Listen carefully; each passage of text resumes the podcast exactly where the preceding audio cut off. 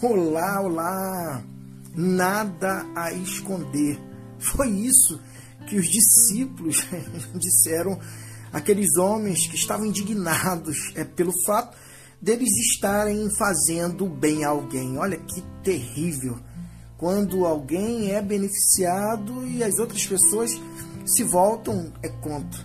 Que mesquinharia!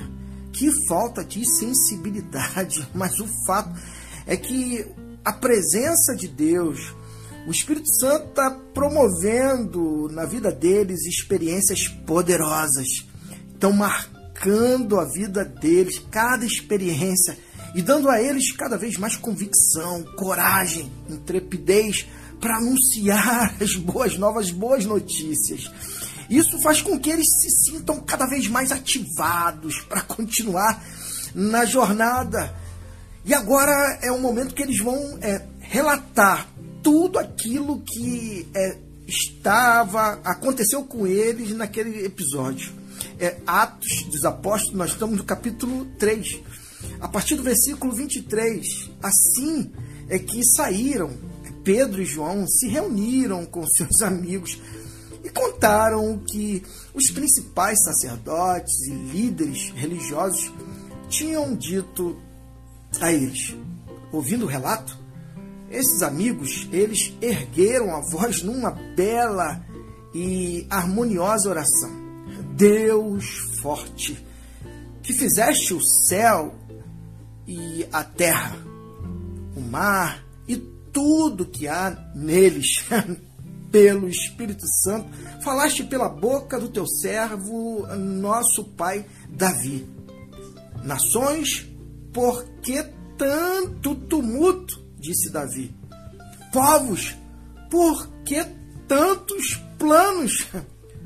Os líderes da terra brigam por posições, poderosos se encontram em reuniões de cúpula. Os que negam Deus se rebelam contra o Messias. Pois, de fato, eles se reuniram. Herodes e Pôncio Pilatos, com nações e, o, e os povos, até mesmo Israel, nesta cidade, para planejar contra seu santo filho Jesus, aquele a quem fizeste Messias, para levar adiante os planos que elaboraste há muito tempo. Agora, eles atacam de novo. Cuida destas ameaças e dá aos teus servos confiança e coragem para pregar tua mensagem. Estenda a mão para realizar curas, milagres e maravilhas em nome do teu santo servo Jesus. Enquanto eles oravam, o lugar em que estavam reunidos tremeu.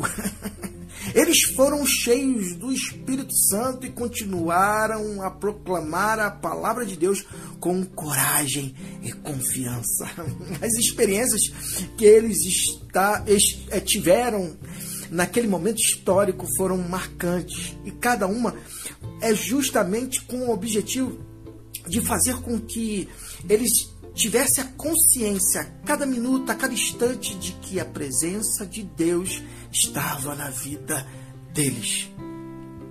Eu não sei o que você está passando, não sei as suas circunstâncias, mas o fato é que quando você tem convicção da presença de Deus na sua vida, você se sente é totalmente desbloqueado, totalmente ativado para continuar a crer e a anunciar e a vivenciar essa mensagem.